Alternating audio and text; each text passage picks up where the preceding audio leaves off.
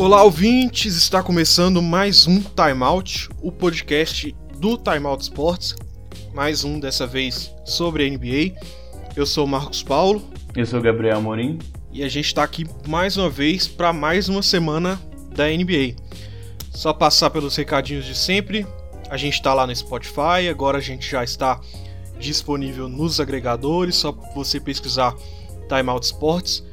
Também temos um blog, o timeoutsports.com timeout.com.br e você pode também seguir a gente lá nas redes sociais, no Facebook e no Twitter, sempre barra Timeout Sports. Não é isso, Gabriel? É isso aí, sempre procurar a gente lá. Pode mandar, além de, de ler tu, é, o que a gente posta, ouvir os podcasts, também pode interagir, usa, pode usar esse canais das redes sociais mesmo para fazer contato com a gente, mandar uma mensagem, uma dúvida, qualquer coisa. A gente está à disposição aí também. Beleza, vamos começar então uma semana que não foi tão movimentada, tivemos rumores aí, mas nada de muito concreto sobre Jimmy Butler. Mas a gente começa com quem realmente mexeu, né, Gabriel? O Kevs demitiu o Tailu. É a notícia da semana, né? Não tem como ser outra coisa. E. Bom, não sei. Acho que talvez como um cara que acompanha tão de perto no, na, na, no período que o LeBron James estava lá em Cleveland, talvez eu possa até falar melhor, mas no mínimo esquisita essa demissão no momento que ela aconteceu, sabe, com seis jogos da temporada. Enfim. Ah, nesse momento ela é precipitada, né? Ela é atrasada, mas ao mesmo tempo precipitada. Isso devia ter acontecido uma temporada atrás, mas agora, já que deixaram o cara começar a temporada, não era para demitir ele depois de seis jogos. É assim, é, é, você acha que ele era um treinador do nível de um time que briga na NBA ou você acha que ele era mais ou menos um dos problemas aí para esse time dos Cavs terem não conseguido alcançar o potencial que se esperava dele nos últimos anos? Ou oh, então, eu acho que em um outro time ele poderia até ter se dado bem, sabe? Um time com menos pressão, com uma pressão menor. Mas quando você tem um LeBron James, é, que a gente sabe, quem dava chamada ali muitas vezes não era ele, era o LeBron. Quantas vezes a gente via no, nas paradas de jogo ali e quem tava dando as chamadas e, e orientando o pessoal era o LeBron, não era ele, sabe? Então ele meio que não tinha muita voz. Parece que, apesar de a gente saber que quando lá atrás o LeBron pagou para ele ficar, né? Vamos dizer assim. Hum, o LeBron que quis que ele sim. ficasse todos a todo, de todo jeito. É, mas não sei, eu acho que ele era fraco para aquele time, para um time que tinha LeBron James, Kyrie Irving e tudo mais. Ele era fraco, no, não sabia lidar com tanta peça. É, é, eu acho que assim, falta muito de. Não sei, de perceber taticamente dentro de quadra qual a influência que ele tinha, assim De ver a mão dele, assim. Não que no time do LeBron isso seja simples, e muitas vezes no time que tem o LeBron isso nem é desejável, né? Você prefere explorar o máximo do LeBron James, que muitas vezes é ele, igual você falou, ele chamar as jogadas, ele, ele comandar o jogo. Mas, enfim, concordo com o que você falou, assim. Eu, eu acho que eu, eu tendo menos a achar que ele era o, sabe, que ele era uma culpado, que ele deveria ter saído. Acho que eu gostaria de ter dado tempo para ele, pra ele ter essa experiência sem o LeBron, porque a gente sabe o quão difícil é. A gente vê, por exemplo, com o Spolstra, o quanto que ele ganhou reconhecimento depois que o LeBron saiu como sendo um bom técnico, porque o LeBron e todas aquelas estrelas do Miami Heat acabavam ofuscando um pouquinho o que, que o técnico pode fazer até. Mas com seis jogos, mesmo sendo seis derrotas e o time realmente não está jogando bem, principalmente na defesa, não deu tempo ainda, sabe? Com seis jogos você não consegue estabelecer nada num time que mudou muito. Uhum. Porque Sim. o LeBron James saindo, você muda completamente ambição do time, talento, sabe? É, quem vai comandar as jogadas e o Kevin Love, que estava assumindo essa função, que a gente esperava que fosse voltar a ser pelo menos parte do que era o Kevin Love do, do Timberwolves. Ficou fora já por lesão, pode ficar. As notícias mais recentes dão conta que ele pode ficar até um mês fora, um pouco mais de um mês fora. Então, ainda tá se adaptando, sabe? Jogadores novos. O Ced Osman é o cara que tá carregando muitos minutos, que é um cara que jogava pouco na última temporada, apesar de entrar bem nesses poucos minutos que tinha, mas ele não estava acostumado com tanto, tanto ser usado tanto tempo assim dentro de quadro. Então acho que por isso é precipitada mesmo, assim.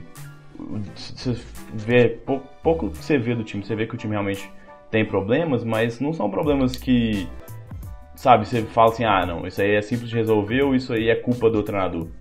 É muito do elenco também. Que... Não, e outra coisa, é, se o time optou por não reconstruir depois da saída do LeBron e mostrar que ah, a gente pode vencer sem ele, a gente tem capacidade de chegar pelo menos nos playoffs sem ele, não é demitindo o técnico que vai fazer isso, né? É, o técnico fazia parte dessa equipe e estava ali para mostrar que podia ser. É, é, é, uma parte importante da equipe, querendo ou não, é, faz parte desse se provar do, Clev, do Kevs. Sim, parece que a, a, diretoria, né, quem comanda ali a, a, parte administrativa do time, sentiu que meio desesperado, precisamos mudar qualquer coisa aqui. E aí sempre a primeira opção é o treinador. É uma coisa até incomum de acontecer na, na NBA. Acho que eu, o último caso que eu consigo lembrar de treinador que foi demitido tão rápido assim foi o Earl Watson no Suns. Mas porque ele vinha de ser interino e aí com poucas Sim. semanas assim o time também tava, começou muito mal a temporada igual os Cavs começaram essa temporada, perderam vários jogos e ele foi mandado embora. Mas o time também não melhorou na, logo depois, né? Naquela temporada que o, Orton, o Watson saiu. E fica evidente que o problema não era o treinador. Ele tinha lá as decisões dele que eram questionáveis, mas aquele elenco era limitado. Esse elenco dos Cavs claramente é melhor do que aquele elenco do Suns, mas tem muitos problemas ainda.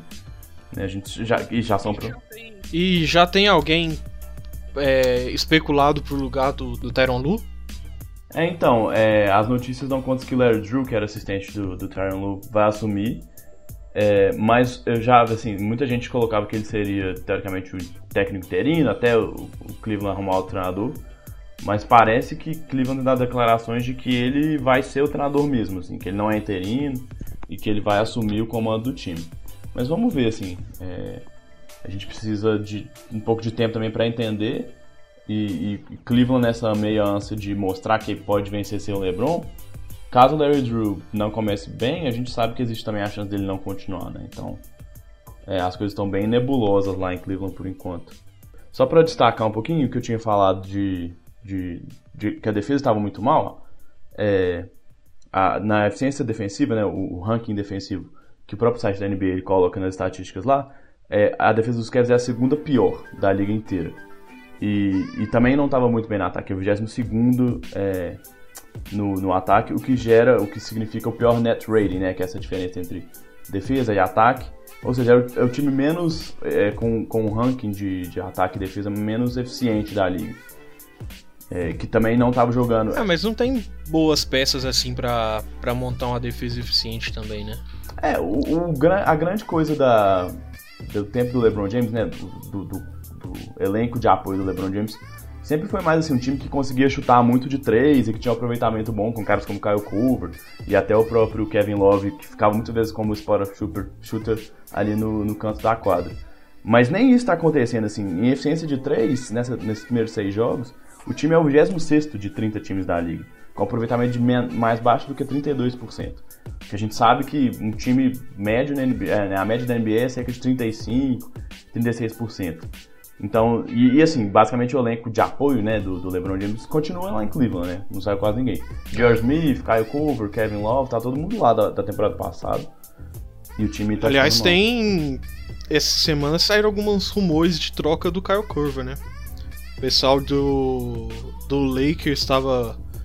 Torcedores do Lakers estavam até pensando, pedindo pra, pra que o LeBron fizesse uma forcinha lá para tentar, porque seria uma boa adição pro perímetro do Lakers, mas até agora nada certo, né? Foram só rumores. Não, e assim, é, o, o Kyle Cover é o cara que se encaixa perfeitamente num time que tá tentando brigar, assim, que, que almeja alguma coisa maior na temporada, que quiser contratá-lo, e se ele tiver num time que não é não tá brigando tanto.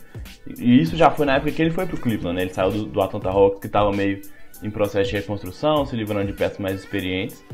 E, e faria muito sentido, ele se encaixaria bem como esse cara, um cara que pode arremessar melhor no perímetro dos Lakers. É, até por já ter jogado com o LeBron e tal. O único questionamento eu acho que fica é será que com a idade mais avançada ele conseguiria acompanhar esse, essa velocidade toda que os Lakers estão querendo implementar? Sim. Porque é um time que está querendo jogar é. muito rápido, né? Sempre um contra-ataque e tal. E, e mesmo sem a idade, ele sempre foi um cara que jogou mais travadão, né? Sempre é aquele cara que tá ali aberto na zona morta esperando a bola. Ele nunca foi de muita movimentação ou de jogar num time de contra-ataque igual é o que Lakers. Ele recebe um scream ou outro e já, já arremessa, né? Isso. Né, ou um time de contra-ataque igual é o Lakers atual. E se a gente, a gente tava falando um pouquinho de LeBron, Los Angeles Lakers, vamos continuar nessa linha, porque semana passada o LeBron ainda não tinha ganhado, o Lakers ainda não tinha ganhado. Tava para ser ali o pior início de temporada dos últimos anos do Lakers e também da carreira do LeBron, mas ele foi lá e venceu. Já tem duas vitórias, perdeu novamente para o Spurs, né? Já os dois confrontos aqui até, até aqui foram duas derrotas para o Spurs, mas trouxe as primeiras vitórias para o Lakers, né, Gabriel? É, acho que assim um dos principais destaques do time nesses, nesses jogos, desde a suspensão que o Chris Paul e o Ben Ringo tomaram no jogo contra os Rockets, talvez seja para mim o Kyle Kuzma, né? Como, como ele joga melhor não tendo que ser o pivô reserva do Javel McGee. Uhum. É, ele foi muito bem nos dois jogos contra o San Antonio, tem jogado muitos minutos e ele, e ele tem sido uma ameaça real, tanto de três pontos quanto infiltrando no garrafão. No primeiro jogo contra os Spurs foram mais de 30 pontos, ele foi super bem. E outro cara que, a, que parece já ter tomado a vaga porque o titular não estava jogando nada foi o Josh Hart, que entrou no lugar do quem teve os Cadel Pope, que estava muito, muito mal mesmo. É, ele... Ah, mas que teve o Scaldor Pope não joga muito, não joga bem há quanto tempo, né, velho? Pois é. Não dá mais. O Lakers ano passado, não sei porquê, tentou tanto, insistiu tanto nele. É, ele ano passado já não tinha tão bem, assim, a, a, inconsistência dele, né, o quão ele não era regular, a falta de regularidade dele, era um grande problema. Ele tinha bons jogos, mas nunca conseguia ser muito efetivo. É, mas ele tinha bons jogos naquelas jo naqueles jogos em que ele conseguia executar as jogadas desenhadas para ele, sabe? Uhum. Se for pra, pra jogada, ah, o, contra-ataque ali, igual o Lakers está fazendo, você não vai ficar desenhando jogada toda hora, não vai dar pro cara entrar, sabe? Ainda mais Ele não é consistente, um... consistente pra esse tipo de jogo. E ainda mais porque esse time tem mais talento, tem caras tipo o LeBron James. Então se eu tiver que desenhar a jogada pra alguém Sim. de meia quadra, vai ser pro LeBron ou pro cara assim. Não pro, pro, pro Caldwell Pope, né? Até mesmo pro Rajon Rondo, né? Então... Sim, não, eu acho que não, ele é talvez uma das últimas opções assim hoje do time. De caras que, né, pra, pra jogar serem desenhados. E, e o Lakers tá muito focado nessa coisa de tentar jogar muito em contra-ataque, jogadas rápidas. Então não nem faz muito sentido, mas enfim. É, no, o LeBron conseguiu ó, finalmente o primeiro triplo-duplo dele junto com a primeira vitória. Foram 28 pontos, 11 rebotes e 11 assistências também. E nesse, nesse jogo ele também quebrou alguns recordes bem interessantes, né? A gente sabe o quanto que ele tá meio brigando para chegar nesse, nesses líderes de, de todos os tempos. E ele agora é o quarto, quarto jogador com mais jogos de pelo menos 30 pontos. Tá atrás, passou o Kobe Bryant e agora tá atrás de Karl Malone, Will Chamberlain e Michael Jordan. É, passou o Dirk Nowitzki na lista de pontuadores históricos, né, de maiores pontuadores de todos os tempos. E é, passou o Shaquille... Ele tá atrás do Michael Jordan, Kobe Bryant. Exatamente. É, ele tá, é, o quinto é o Chamberlain, que provavelmente vai passar logo, são menos de 300 pontos de diferença. É, Michael Jordan e Kobe Bryant. Que, o, Kobe, o Kobe Bryant tem 2 mil pontos a mais, talvez demore um pouquinho mais, mas são, são números alcançáveis. E aí depois é Karl Malone e Kareem Abdul-Jabbar. E, e, outro é que... É, o, o Kobe Bryant não foi essa temporada e na próxima. Sim, sim. É, é, com certeza o Chamberlain ele passa e o Jordan talvez seja ainda esse ano, provavelmente até. E aí o Kobe vai ficar talvez pro ano que vem. Mas e aí, para fechar essa, esse dia aí, ele também passou o Shaquille O'Neal em número de, de, de arremessos, né? É, convertidos na história. E agora é o sexto uhum. de todos os tempos, atrás do Kobe Bryant, Jordan, Chamberlain, Malone e Jabbar. Isso. E só passando também que o LeBron foi de herói a vilão essa semana, né? No mesmo jogo em que ele levou para prorrogação Sim. após uma bola de três que não é comum para ele, bem acima do que costuma ser o alcance dele é, nas jogadas de bola de três. Ele mete a bola sensacional, leva o jogo para prorrogação e depois no final do jogo ele erra dois lances livres e o time perde.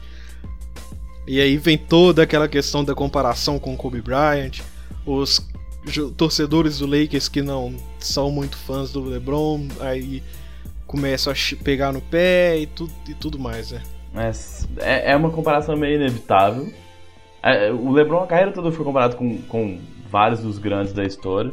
E chegando para ser um Laker meio que não tem como, né? Essas comparações é. principalmente com o Kobe, que foi o, o último grande ídolo da, da, franquia, vão ser meio assim. E, e, o Kobe tinha toda essa aura de ser um cara, um cara que eles chamam de clutch, né? Um cara decisivo, de fazer grandes arremessos. A gente sabe o quão bom ele era nesses momentos. Mas também é, é que a gente tá pegando o que fica na memória, né? Que são os grandes lances. E o Kobe também já errou. Ah, mas o, o Kobe perdeu o lance livre, assim, faltando pouco para acabar em final de NBA, não foi? Ah. Eu quero confirmar isso, mas eu tenho essa impressão que no, no final de NBA ele perdeu sim. Pois é, então assim, e, mas, e assim, é uma, é uma coisa meio injusta mesmo, porque a gente tá jogando contra né, uma, um, uma, um período de alguns jogos do LeBron nos Lakers, e que esse foi o único jogo que ele teve chance de ser decisivo até agora, né, numa bola final contra uma memória meio afetiva do que era o Kobe Bryant, é que todo mundo lembra do jogo de 81 pontos e coisa do tipo, e dos títulos que ele ganhou, de como ele jogou nas finais, principalmente nos dois últimos títulos. Então fica com essa impressão, mas é uma, é uma coisa meio distorcida mesmo por isso também. Outra coisa, rapidinho que eu lembrei aqui desse. que, que a gente tá falando dos recordes do LeBron nesse jogo, e o, o Popovich também, é, nessa semana, conseguiu quebrar o recorde, e agora ele é Sim. o quinto técnico com mais vitórias na, na história da liga, são 1.200 vitórias. Então, é, que ele era um dos grandes, se não o maior treinador da história, a gente já sabe. E agora, estatisticamente, ele também está chegando lá. É, talvez ele não consiga atingir, até porque a gente também sabe que ele tá para se aposentar nas próximas temporadas aí. Mas que ele tá cada vez cravando mais o nome dele na história, né? E foi isso mesmo, viu, Gabriel? Na final da Conferência Oeste de 96 a 97, no jogo 5 contra o Jazz, é, o Kobe acabou tendo a bola de jogo na mão ali, mas acabou errando. Era a primeira temporada dele, mas conta, né? É, a, no final ali, com esse erro, a equipe foi eliminada pro Utah Jazz do John Stockton e do Cal Malone. Foi o time que enfrentou o Michael Jordan depois no final, né? É, mais cedo a gente falou que o jogo do Lakers contra Utah foi na final da conferência, mas não, foi na semifinal da conferência, tá?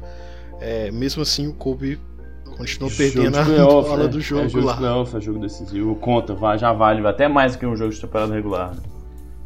Pois é. Beleza, a gente tá falando de estatísticas aí, de todo mundo, LeBron quebrando recordes e tudo mais, e a gente traz mais algumas dessa semana. 51 pontos, pontos do Curry em 3 quartos, né, Gabriel? Que jogo do Curry e um jogo que teve polêmica. Não sei se você vai concordar comigo, mas mais tarde eu vou falar. Comenta esses 51 pontos do Curry e o que, que você achou. É, o Stephen Curry começou a temporada voando, né? De um jeito que Sim. a gente viu pouco ele na temporada passada. Né? Ele voltou a jogar no nível de MVP dele nas duas temporadas de MVP, em que ele foi MVP unânime, inclusive, uma vez. É... Foi 50, foram 51 pontos, como você falou, em 3 quartos, chutando 16 bolas de 3, acertando 11 delas com aproveitamento muito muito grande. E, e assim, olhando né, as jogadas, é, no começo até ele, ele, o, o Wizards tentou fazer uma marcação mais próxima, mas é, dava, tava dando alguns passos. E aí quando o Wizards percebeu que ele estava muito quente, né, tava com a mão pegando fogo, fez uma marcação adequada na maior parte dos, das, dos elementos que ele acertou, mas ele simplesmente ligou aquele modo em que ele vai acertar todas as bolas e chutando Sim. de muito, muito longe da, da linha de três pontos, muitas vezes. E isso... Com homenagem a Michael Jordan, né? Exatamente, aquela, aquela, olha, aquela mãozinha do Michael Jordan, né? foi, foi sensacional. E sacanagem ter sido contra o Wizards, né, velho? Exatamente. Time do Michael Jordan, final de carreira ali. É, o Jordan foi inclusive dono dos Wizards há um tempo, mas enfim. É. Curry realmente tá jogando muito bem. Tem jogado, o, o Duran foi muito bem no jogo da sexta-feira contra os, contra os Knicks que inclusive foi um jogo que parecia que os Knicks iam ter alguma chance, mas no, último quarto o Golden State passou o trator e venceu muito bem, acho que por 20 pontos. É, e o Durant foi bem melhor do que o Curry, mas nesse jogo contra os Wizards o Curry acabou com, com o jogo. E, inclusive, a gente estava falando muito de recordes, né? Ele também bateu o recorde de 7 jogos seguidos com pelo menos 5 cestas de 3 pontos, que é um recorde da liga inteira, né?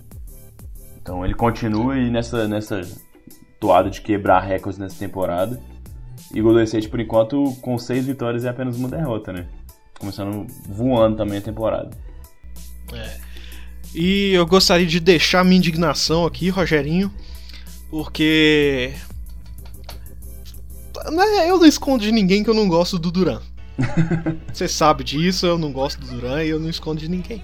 Respeito, respeito. Joga muito? Joga, mas eu não gosto do cara. E nesse jogo tem toda a treta, porque ele pede para sair, dizendo que, os, que o, o time do Wizards é fraco e ele não quer jogar.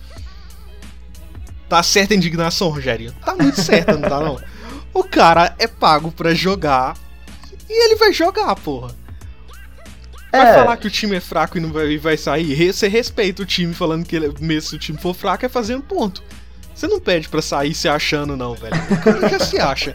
Ainda sai da porra do time que era um time bom para ir pro super time, recorde de vitória para ganhar um título, que só assim, se não fosse esse jeito, eu não ganhava. eu, eu, eu ah, velho, tá. Vai me desculpar, mas eu vou falar comigo mesmo e tá, tá mais que certa a indignação. eu, eu, eu gostei do, do, do, da assertividade com que você falou aí. Não, tá certo. É, é, é assim. Eu entendo o lado do Duran, eu fico menos incomodado porque realmente. Não, não tem como entender o lado do Duran, não, velho. Não vem defender, não, que não tem como entender o lado mas do Duran. Mas o time do Wizards tá, assim, tentou nos primeiros dois quartos, mas a parte do terceiro quarto foi, ficou perdido e a defesa dos Wizards tá muito mal. Muito mal. O time não tá conseguindo parar ninguém. Contra, contra times que tem muito menos poder ofensivo, tipo o Clippers, por exemplo, também sofreu pra caramba. Então eu consigo, assim, entender do tipo, beleza, esse time não merece que eu que eu gaste todos os meus quatro quartos com ele. O jogo já estava decidido, o Curry também sentou, os titulares sentaram, então. Mas o Curry senta depois de marcar fucking 51 pontos, velho. Sabe? Ah, mas o Dura. É, e o não, Curry beleza. não chega dizendo são fracos, são fracos. É, eu não quero jogar porque o time é fraco. Sabe? Respeita. assim, eu não tenho nenhum nada com o Wizards ou nada contra o Wizards, mas respeita a porra do time, velho. Eu, eu entendo, mas assim, o Duran também não foi mal, né? O cara meteu 30 pontos, com aproveitamento absurdo, acertando 13 de 18 bolas, assim. É... Não, mas, velho, chega. Velho, não é possível. O cara sabe que tem 200 câmeras apontadas para ele durante o jogo. Ele já não é o cara mais amado da NBA. Sim, isso é verdade. E ele sabe disso. Ele, sabe. ele vai chegar no meio do jogo, dentro de quadra, falando que não, não, não quero jogar, são fracos. Véi, senta, fala com o técnico, ah, velho, não tô afim de jogar hoje mais, fica quieto, fica na sua, sabe? Velho, sabe, você é um dos, um dos jogadores mais importantes da liga e fala, faz uma merda dessa, pô. É, é, ah. Eu entendo, mas é meio proposital mesmo. Eu acho que ele sabe de tudo isso e ele faz meio que porque sabe que vão filmar ele, né? Então. Não, a, a, é, sabe que vão filmar, não. Eu acho que ele tem uma tara para usar as contas fakes dele do Twitter. Porque ele sabe que se ele faz uma merda dessa, a galera vai chegar e vai xingar sim, e tal, sim. e ele vai ter que entrar pra defender, entendeu? Eu acho que é isso, é vontade de usar. não tem outro jeito. A, a, gente, a gente sabe que desde que, principalmente depois que ele saiu de Oklahoma, ele virou um cara que meio que mostrou que precisa de atenção, que quer chamar atenção o tempo é... todo. Então é, é, meio que condizente com o, o papel que ele assumiu, ou, ou, quem ele realmente é, vai saber se ele realmente era esse, esse mala que ele tá sendo agora. Então. Mas que pelo menos é, não, não foge muito do que a gente esperaria do Kevin Durant nos, nos anos atuais, né? Pois é.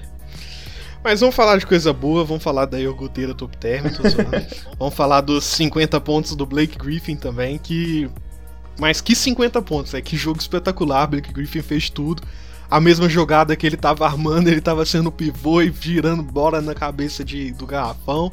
Fez de tudo nesse jogo. Sim, ele tá jogando muito e, e, e destaque vai muito porque você falou mesmo, assim. Em vários momentos, mesmo com o Ish Smith e o Red Jackson, que são os dois armadores do time jogando, que era um time que tinha problema de espaçamento de quadra antes do Griffin chegar e também com o Blake Griffin, é, ele, ele que tava assumindo a posição ali de, né, de point forward, de armador, né, de, de quem vai comandar as jogadas. Muitas vezes fazendo fake handoff e, e indo para dentro do garrafão. Não necessariamente buscando o jogo de pivô. Arremessou muito bem de 3 pontos, foi, é, é acertou 50% nesse jogo, se não me engano, das bolas de 3. E na temporada ele tá chutando 55% de 3, que é bem acima da média da NBA. É um aproveitamento muito bom, Sim. principalmente para um cara do tamanho dele, que gera uma ameaça gigante. É, e, e, acho que esse espaçamento de quadro também tem uma coisa que, que contribui para ele estar tá conseguindo fazer isso também, para os times não juntarem tanto na garrafão, apesar de, né, de saberem que, que dá para deixar um pouquinho o Wish Smith e o Reggie Jackson, que eles não são tão especialistas, mas o Wish Smith está chutando bem melhor. Na temporada passada ele chutava 34% da bola de 3. E ele está chutando 47% nesse, nesses primeiros jogos. O que também é muito acima da média. Então você cria um risco assim. É, é, nesse jogo contra o, contra o Sixers que ele fez os 51 pontos, que, que o Blake Griffin fez os 51 pontos, o Ish Smith muitas vezes arremessava e é um arremesso feio, igual a gente fala do Lonzo Ball, é. por exemplo, e tal. O arremesso ainda é muito esquisito, mas a bola tá caindo. Pelo menos da aro. Isso. Mas e quando não cai, pelo menos da aro, ao contrário do Lonzo Ball. Exatamente. Mas a bola tá caindo e isso gera uma ameaça. Então os marcadores precisam de dar mais espaço. Então, até o jogo do Smith mais forte, que é essa coisa de infiltrar, de, de fazer as bandejas, tem funcionado um pouquinho mais. E, bom, assim, a gente já tinha destacado isso antes da temporada começar. Eu gosto muito do N Case, acho que ele tem tudo para fazer esse time melhorar. E, Sim. e assim, os números, né, pelo menos o número de vitórias tem mostrado isso, né? Conseguiu começar com quatro vitórias seguidas. E o Blake Griffin jogando o melhor jogo dele em anos, assim, talvez, né? É, eu vejo muito o Blake Griffin esse ano jogando leve. E tá cedo ainda, mas é, o basquete dele tá muito na base. É, parecido com aquele ano que era tipo o Blake Griffin MVP, sabe? Que carregava o time na, praticamente nas costas, fazendo de tudo. Tá jogando muito bem, tão bem quanto naquela época. É, realmente o desempenho dele melhorou. A gente sabe o quanto que seria difícil esse encaixe aí já do Blake Griffin com o André Drummond na NBA de hoje, que muitas vezes não suporta nem um pivô né, grandalhão em quadro. Times como o Houston Rockets Sim. passam muito tempo sem pivô, o Golden State Warriors também. É, e, e, outra coisa que, é, que foi mais dificultador dessa, dessa combinação aí é que o Drummond teve um, uma melhora considerável na temporada passada, saindo um pouquinho do garrafão e, e começando muitas jogadas para o time de Detroit. E, e, que esse ano ele tem feito bem menos, mas como o Blake Griffin está jogando tão bem, isso tem compensado, né? O, o Drummond tá ficando mais no garrafão, tá focando nos rebotes como ele sempre fez na carreira dele. E o Blake Griffin tá fazendo esse time rodar carregando as jogadas, né? Muitas vezes começando as jogadas, carregando a bola da defesa para ataque. Então é muito, muito legal ver o Blake Griffin jogando nesse nível de novo. Sim. Mas eu vejo que o André Drummond também tem um papel muito importante nesse time, porque é o seguinte: a maioria dos times hoje joga espaçado. Joga na base da linha de 3 uhum. ali, porque virou um padrão Warriors. Então, a gente vê times indo bem quando mudam um pouco isso e, e pega o, o, o, Oklahoma essa semana. Como vem jogando um pouco melhor e como o Westbrook vem fazendo é, mais diferença sem nem arremessar de 3. Ele fez 35 pontos no último jogo, eu acho, sem arremessar nenhuma bola de 3. Então, times que estão infiltrando bem estão fazendo a diferença. Se a gente vê o Marianovic fazendo a diferença também, e é um, um cara que, tipo assim, joga na base da cabeça do Rafão ali, né? Aliás, muito engra... foi muito bom aquele, aquele lance essa semana. O Marianovic corre, pega o contra-ataque e você acha que ele vai pra cima da cesta e de repente ele olha pra um lado, toca pro outro e ninguém faz nada na jogada. Pois é. Total desperdício de jogada. Mas os times que estão sabendo é, usar esse pivô agora, essa temporada, sem perder a qualidade de linha de três, principalmente, sem perder é, o poder de marcação que esses caras fazem quando você joga na linha de três, estão é, se dando bem até agora, né? É, é, é aquela coisa também, assim. A gente sabe que Rockets, Warriors, esses times que espaçam muito bem a quadra deram certo porque pegaram uma fraqueza que estava tava para ser explorada ali no, no NBA que jogava muito dentro do garrafão, com pivôs muito dominantes e tal. E, e, isso virou tendência nos últimos anos. Mas se você consegue fazer esse movimento reverso, você também está pegando todo mundo se preparando e montando times e montando formações que privilegiam isso e que deixam essa coisa do arremesso dentro do garrafão ou do jogo ali é, né, de média distância mais vulnerável, então você pode aproveitar muito. Um exemplo disso é o San Antonio Spurs que não tem esse né, tanto talento assim para arremessar. Tem DeRozan e Lamarcus Aldridge, que são especialistas nessa bola de meia distância. E que, e que tá conseguindo vitórias e que tá conseguindo jogar bem. E, e é, o Lakers, por exemplo, teve muito trabalho para parar o Lamarcus Aldridge. Até em questão de falta mesmo, assim. Ah, o Lamarcus Aldridge está sendo uma. uma importante. É, você tá precisando de marcar o Lamarcus Aldridge esse ano, mas você marcava ano passado.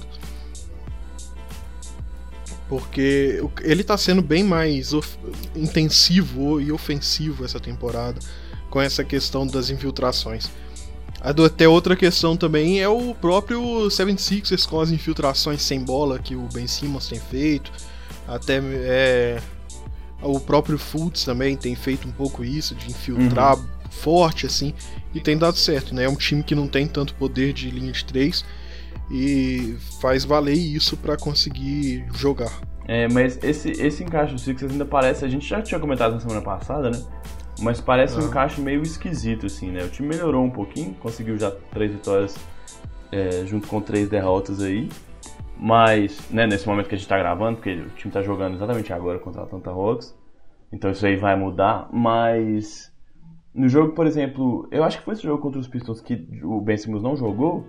Você via muitas vezes o, o Michael Fultz funcionando melhor sem ter o Ben Simmons que carrega muito a bola e tal, que concentra muito essas jogadas, com um pouco mais de espaço.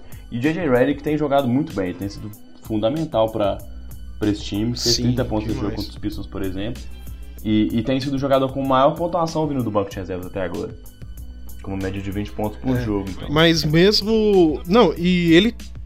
O pessoal tá precisando marcar muito ele, né? Teve até um treinador. Foi o próprio treinador do Sixers que deu essa entrevista que falou assim que quando o DJ Red que tava em quadra era uma preocupação a mais para os outros times. E a gente vê isso exatamente por essa questão toda e essa pontuação toda que ele tem feito, todo esse essa porcentagem de aceito que ele tem feito no, nessa Ele tá arremessando muito bem mesmo. Mas só pra gente finalizar essa questãozinha dos Sixers aqui, falar um pouquinho mais desse jogo do, do, contra o Pistons, é até aquilo que eu te falei, né, Gabriel? A gente tava conversando durante o jogo e principalmente quando o Embiid saía durante esse jogo, você já não tinha o Ben Simmons, o ataque do Sixers ficava extremamente cansativo um ataque muito metódico e que não levava, não ia lugar algum. A gente via muitas vezes o pessoal tentava fazer jogadas, chegava no fundo, senta, é, jogava a bola na, na zona morta e acabava girando de novo e tendo que arremessar é, no fim do tempo do cronômetro. O ataque tá, tá meio travado mesmo, assim, vai demorar um pouquinho, acho que aos poucos a gente vai ver essa melhor. E acho que essa coisa de insistir com o futs tem um destaque. Não lembro se a gente comentou isso no, no programa passado, se a gente comentou só, só entre a gente mesmo. Mas que é uma coisa mais de. Parece que tá de meio que pensando em longo prazo, assim, né? De, de se dedicar mais a esse plano de, de colocar o Futs em quadro para funcionar mesmo, mesmo que isso custe algumas vitórias. É, e, e, com o JJ Redick vindo como esse apoio do banco, principalmente, como o cara que vai colocar as bolas.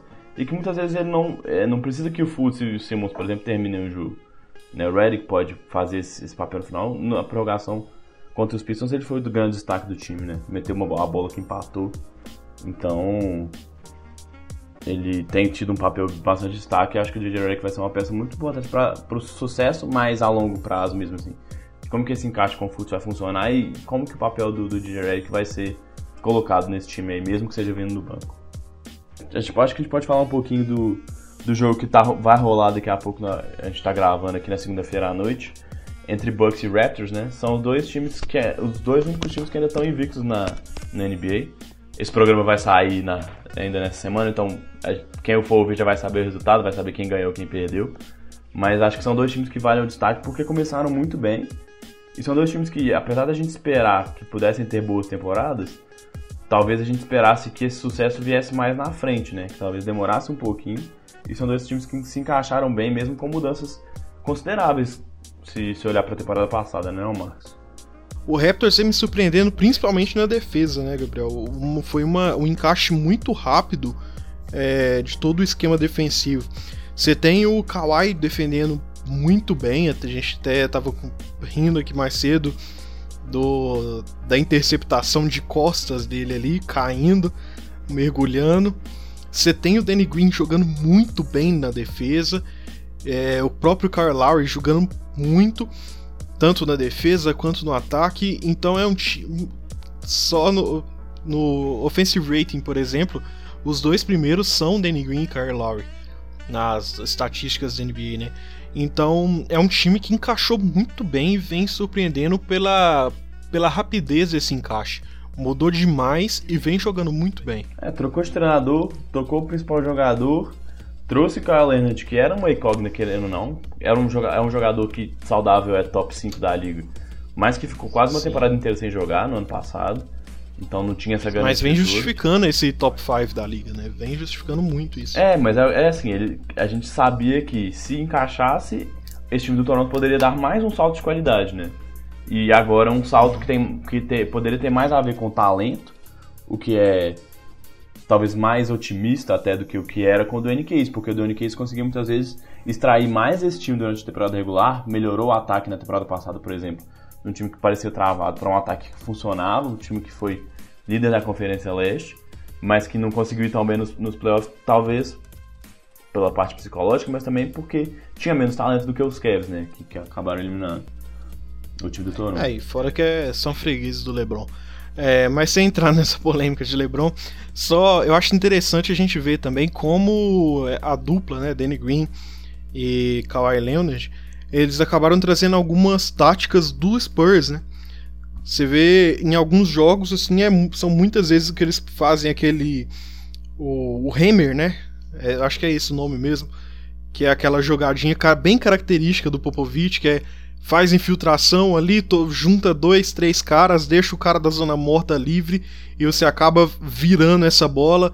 Ou então, mesmo você leva a bola pro, pro um lado da quadra, vem todo mundo marcar, fica outro livre e faz essa, essa inversão de jogo ali para alguém tá pronto para arremessar ali paradinho sem marcação. Então eles trouxeram essa jogada do, do Spurs e tem dado muito certo no, no, no Raptors. É, essa movimentação de bola que, que a gente sabe que é marca registrada do, do time do Popovich em San Antonio, que, que tem feito muitas vezes com que o, o time arremessasse em situações muito, muito tranquilas, muito positivas. E hoje com o Kawhi Leonard, que já se impôs mesmo como o cara do time, né? É a principal opção e, é, e sempre que a bola precisa de, né, numa jogada decisiva, uma jogada tá meio amarrada, a bola cai na, no, na mão dele, ele traz esse, esse diferencial de talento mesmo pro time, né? Que por mais que o DeRozan seja bom, que a gente tá vendo que ele tá jogando muito bem em San Antonio também, mas o Kawhi Leonard tem mais talento, né? Ele é um jogador melhor do que o DeRozan e ele gera esse, esse tipo de, de desequilíbrio aí pra cima das defesas adversárias que o Toronto nunca teve. Para falar um pouquinho do lado dos Bucks, é um time que trocou de treinador também, trouxe peças que se encaixam mais nesse esquema que o Budenhausen é, que tem mais a ver com o técnico novo, né, o Mike Budenhausen, de um time mais espaçado, com mais movimentação também, que é um cara que veio da, da, da árvore do, do Popovich, então traz muito, carrega muito com ele essas coisas de, de, de San Antonio Spurs. É, e, e, o Brook Lopes tem jogado muito bem, conseguido arremessar bem de três, espaçar a quadra para que o, o Antetokounmpo possa fazer as infiltrações dele. E a mesma coisa com o Elias Sova, né? E o time que tinha é, que já tinha tentado se destacar pela defesa, nessa temporada é a segunda melhor defesa em, em, em eficiência defensiva de toda a liga e o nono melhor ataque nesse, nessa estatística aí. Então, nessa, nessa, nessa diferença aí, é a melhor equipe com, do que tem o menor, melhor net rating da, da NBA. Então já começa muito bem, começou com seis vitórias e, e talvez seja o primeiro grande desafio, assim, né? Pegou times como o Knicks, por exemplo, que teve algum trabalho, mas que conseguiu, querendo ou não, rapidinho, não rapidinho, mas conseguiu no final do jogo até abrir alguma vantagem e conseguiu uma vitória tranquila. E ontem tá jogando super bem, como a gente já meio que previa que ele ia continuar melhorando, que é o cara que talvez hoje tenha mais talento, potencial na liga para crescer. E muita gente aponta que ele possa até já começar a brigar por MVP. E esses primeiros seis jogos dele têm sido mais ou menos nesse nível, né, Marcos? Acho que você concorda comigo nesse aspecto, né? Sim. O, o Brook Lopes que tá sensacional nos RMX 3 também, né? É, teve um jogo dessa semana passada que em certo momento ele tava ali 5 de 7 nas bolas de 3 e tipo, quem imaginar isso do Brook Lopes, igual você falou. Ele desenvolveu mesmo esse arremesso e hoje é uma marca registrada dele no Lakers, ele já fez muito mais isso do que ser uma eficiência no garrafão. E, e, a gente sabe o quanto que ele é melhor no ataque do que na defesa, né? Mas essa defesa do Milwaukee tem conseguido equilibrar bem as coisas, porque tem muito talento atlético também, que é o que muitas vezes falta pro Brook Lopes, então tem sido uma combinação legal. Eric Bledsoe, Antetokounmpo, é, o Michael, Malcolm Brogdon com, com esses caras novos de garrafão, o Elias Sova e o, e o Brook Lopes. Tá, tem sido um time bem legal de assistir. Já que a gente está falando de defesa, vamos falar de uma que não está funcionando tão bem, Gabriel. Vamos falar do Rockets, que mais uma semana a gente vem falar mal da defesa deles. E mais uma semana vamos destacar o potencial de estragar o time defensivamente do Carmelo Anthony. Como tem feito besteira nesse ano. É, pois é, a gente já chegou até a destacar essa semana passada como que o sucesso dos Rockets na defesa havia muitas vezes de ficar trocando nessas marcações, de ter caras que conseguem marcar mais de uma posição. É, e, e, assim, não acho que é só o Carmelo Anthony, acho que perdeu o Ariza e perdeu o Mbamute, como a gente já tinha falado também, é muito significativa. As peças que vieram para marcar o perímetro não são tão bons marcadores quanto eram esses dois caras. Mas o Carmelo Anthony acho que é um resumo meio desse, de todo esse fracasso defensivo que o Houston Rockets tem sido nessas primeiras partidas. assim. Ele é um cara que até com a, com a lesão do, do James Harden tem, tem jogado mais, tem vindo do, como titular em algumas, em algumas partidas e acertado bola de três. Mas que na defesa tem horas que ele vai bem, que ele consegue boas marcações, mas tem horas que ele simplesmente dorme no ponto que são coisas que a gente sabe que ele sempre teve problema, assim, de, até de atenção mesmo na defesa, e que os times adversários têm usado muito esses cortes nas costas dele, que a gente chama de backdoor, nas costas do, do Carmelo Anthony, ou fazendo infiltrações para dentro do garrafão, e que ele tem sido muito explorado nisso, assim, de, de, de cestas, gerar cestas muito fáceis. Então o time do, do, do Rockets não está conseguindo ter um aproveitamento tão bom no ataque, e, e, que poderia compensar essa defesa, ainda mais agora que o Harden está fora, o time realmente tá, tá tendo dificuldades, né? O Chris Paul também ficou fora alguns jogos, voltou, não tá na melhor, na melhor forma aí, então é um time que preocupa e acho que eles também se preocupam, né? Tanto que eles tentaram. Sim. Rolou esse rumor aí dessa, dessa possível troca ou dessa possível nova oferta pelo Jimmy Butler, né, Marcos? Sim, foram Eric Gordon, mais quatro escolhas de draft de primeira rodada. É, oferecidos ao Timberwolves que não aceitou até agora a novela de Jimmy Butler continua a mesma coisa.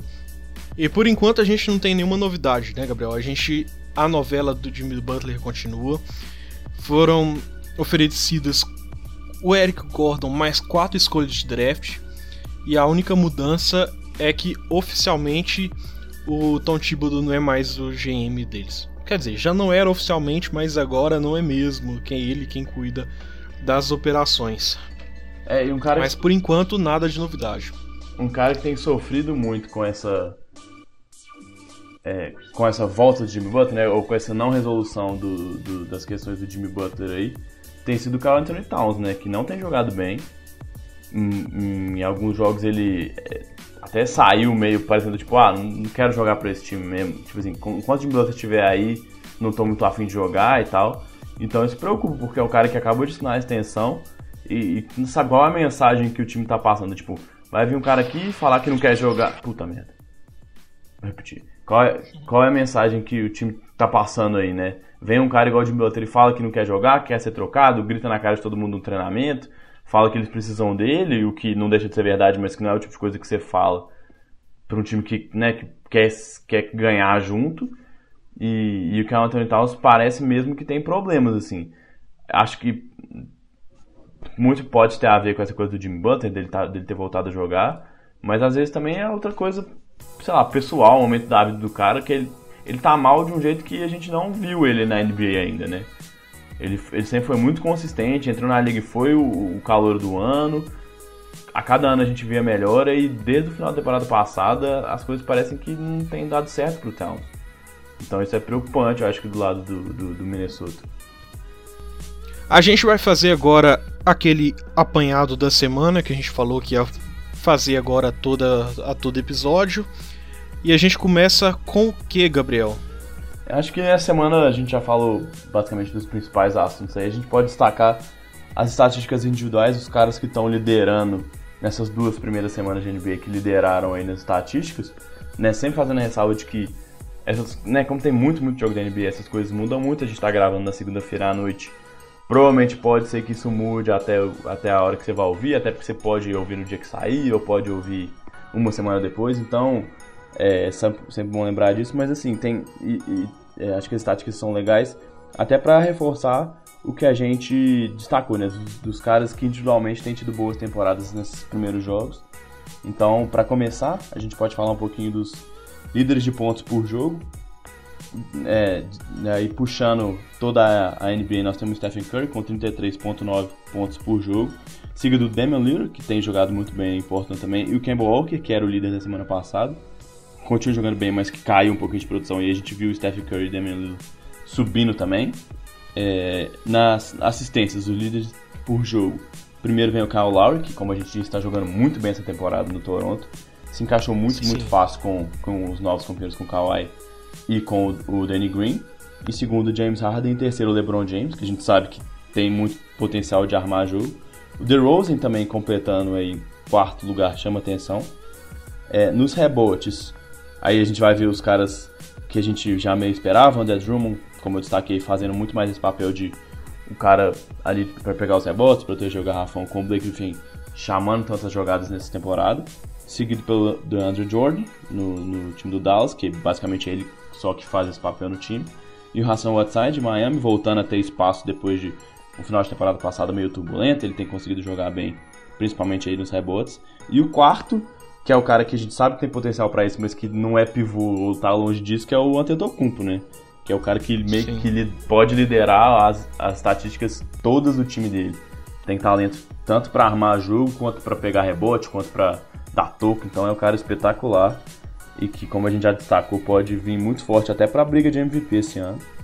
É, roubadas de bola, falando também do né, assunto que a gente acabado de tocar aí. Jimmy Butler é o líder da liga, a gente sabe quão bom ele é na defesa. E talvez essa seja a estatística tradicional que mais reflita esse talento dele na defesa. São 3.4 roubadas de jogo, de bola por jogo, perdão. Seguido por Paul George e Damon Green, que são também os líderes desse, dos, dos seus respectivos times na defesa. E para fechar tem, tem o, os líderes de, de, de tocos, né? De, de blocos por jogo. O Anthony Davis também começou destruindo o time do Pelicans, jogando muito bem, tanto na defesa, mas principalmente no ataque. Um ataque avassalador nos primeiros jogos. Mas o Anthony Davis tem 3.8 tocos por partida, seguido por Javel Magui, que está jogando muitos minutos nessa temporada nos Lakers por enquanto. E o Hassan Whiteside aí fechando esse pódio. Então, são esses os destaques nessas estatísticas dessa semana que vão bem de acordo com o que a gente fala, né? Curry, Lowry, é, Butler, Anthony Davis, André Drummond, todos eles com destaques individuais nesse começo de temporada e os times deles também começando bem esse, essa temporada 2018-2019. Beleza, a gente vai ficando por aqui então. A gente volta na semana que vem. Nessa semana ainda tem o podcast da NFL, né, Gabriel? É isso aí. É, para quem gostar, da, além da NBA e gostar da NFL também, a gente tem esse podcast aí, eu junto com o Bernardo. E é só acompanhar a gente lá, já, tá, já tem o da semana passada e essa semana tá para sair aí. Beleza. A gente volta então na semana que vem com mais um podcast da NBA. O da NFL você não precisa nem procurar outro feed, é esse mesmo feed aqui, a gente só muda um pouquinho o título lá e você vai ter bem indicado o que é o que. É, só lembrando que a gente tem o site timeoutsports.com.br, vai lá, acompanha a gente lá também, as nossas postagens. Tem também o Facebook, o Twitter, que a gente sempre avisa quando tem postagem. Mande sua mensagem pra gente também, converse com a gente lá, dê seu, seu palpite, sua é, sugestão e tudo mais. Entre em contato com a gente, é sempre bom ter o retorno de vocês. Tem também o Spotify, você pode procurar lá, a gente está lá como Time Out Sports e também nos agregadores de podcast. É isso, né, Gabriel? É isso mesmo. Fechamos por essa semana. Então é isso. Até semana que vem. Tchau. Um abraço.